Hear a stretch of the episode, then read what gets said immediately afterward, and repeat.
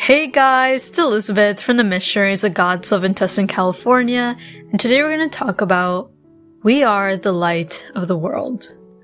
But before we dive into this topic, I invite you to find a quiet place to sit. Strain your back, relax your shoulders, and take a deep breath in.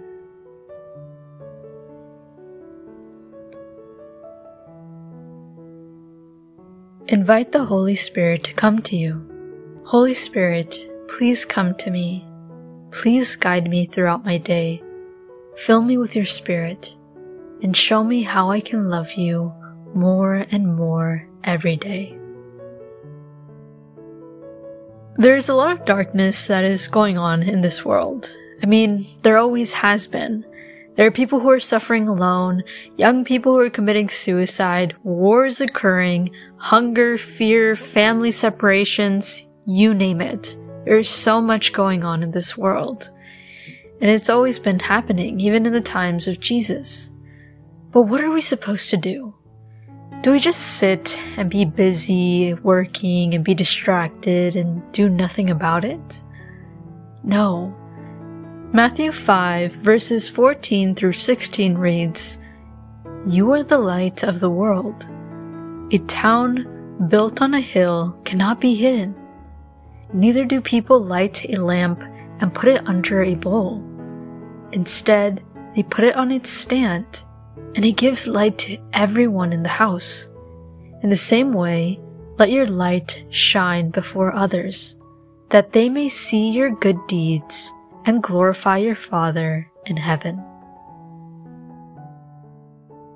Okay, great.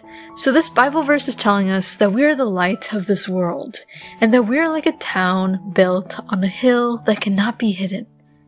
But what do these images mean? Well, the light is used to help us see whenever it is dark.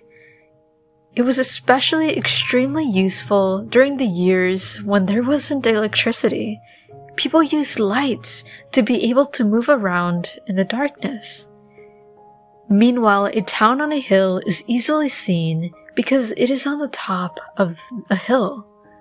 So both of these images depict something that illuminates, something that we can see, and something that is unavoidable.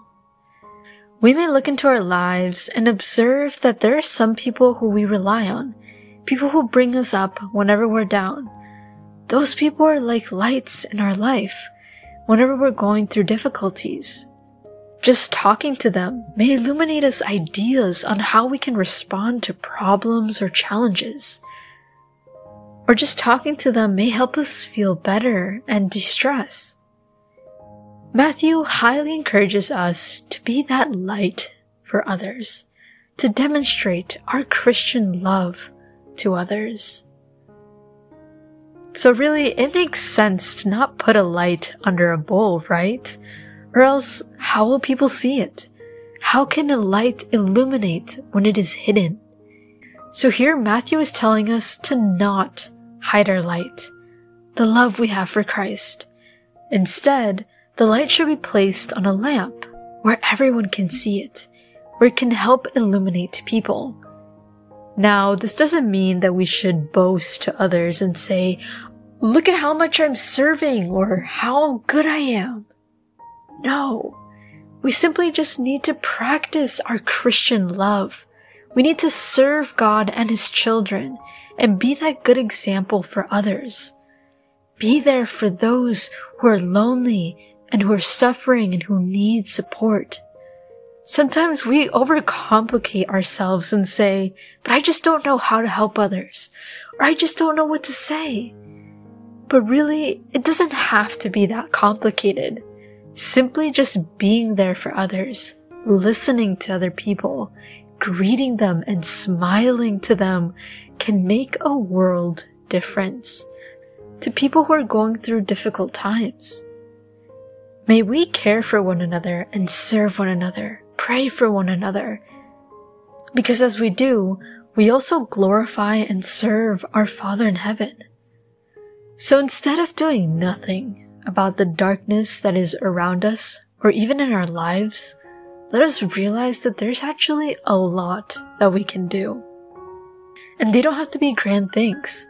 There's a million of small things and free things that we can do to help one another and be a light into people's lives. Show that love you have for Christ. Serve. And may your love for Christ continue to flourish. I invite you to continue meditating on this topic and ask God, how can I be a light in this world? Tell God, Speak to me, O Lord, for your servant is listening.